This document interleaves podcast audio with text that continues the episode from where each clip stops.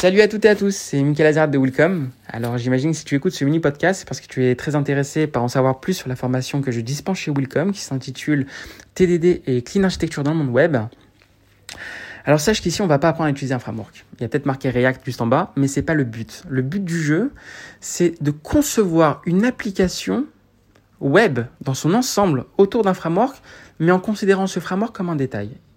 Les avantages sont nombreux tu te poses des questions. Tu te dis, mais t'as as, mis le paquet sur l'apprentissage d'un framework et là, je te parle de détails.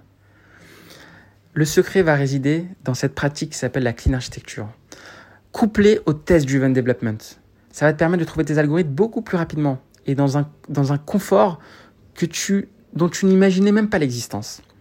Et à cela, je vais te rajouter la surcouche qui s'appelle Redux, qui va te montrer à quel point il est facile de concevoir des applications dynamiques et interactives sans avoir des millimélos dans les composants. Au final, tes composants React vont être tout petits, tes composants Angular vont être tout petits, tes composants Vue vont être tout petits. Ce qui fait qu'au final, ils seront de, simples délégateurs vers ton cœur métier qui, lui, sera à nous, maintenant émergé. Et à cela, tu vas aussi comprendre que par ces pratiques, ça va te permettre d'éviter d'ouvrir le browser 100 fois par jour tu vas peut-être l'ouvrir maintenant deux ou trois fois par jour. Pourquoi? Parce que les résultats de tes feedbacks de tes, les feedbacks de tes algorithmes, savoir si tu progresses dans le bon sens, tu vas les avoir directement dans la console, grâce à la pratique Test Driven Development. Eh oui. Et du coup, terminer les allers-retours incessants entre browser et, euh, et code. Et si tu fais une appli mobile, par exemple avec React Native, terminer avec entre, entre ton smartphone et, euh, ou, ton, Xcode et avec ton, euh, ton code métier, tu vas aller beaucoup plus vite. Tu vas aller dans, dans la bonne direction et tu vas surtout prendre plaisir à coder.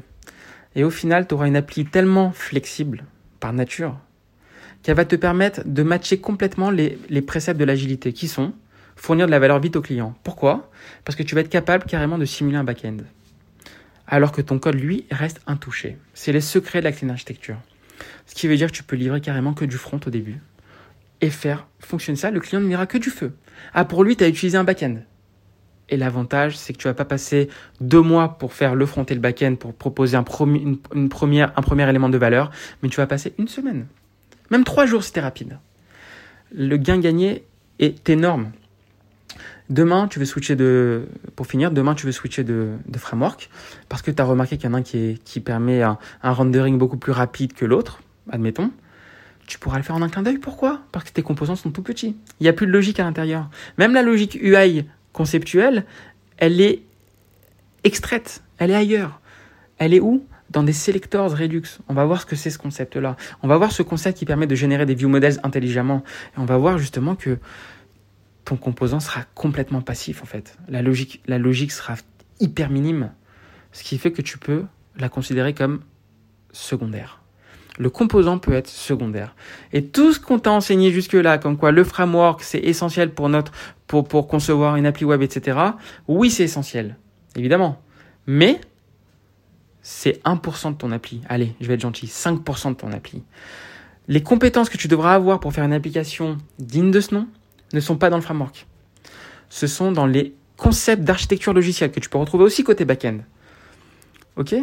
Le functional programming ça passe par le respect de l'inversion de dépendance, le cœur de la clean architecture, la capacité à évoluer en baby step grâce au test driven development, et la capacité à faire de tes composants des composants autonomes grâce à l'event oriented programming qu'on va aborder aussi, et que je vais même vulgariser, grâce à Redux.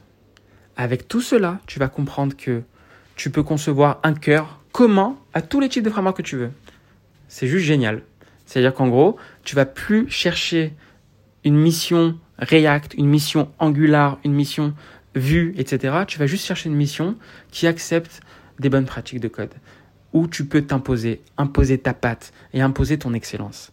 Et je souhaite par cette formation te transmettre cette excellence et je souhaite te rendre amoureux de ce code comme l'ont été les autres stagiaires de formation qui l'ont vécu précédemment. Et il y en a eu beaucoup. Voilà, j'espère que ça, ça t'a mis l'eau à la bouche.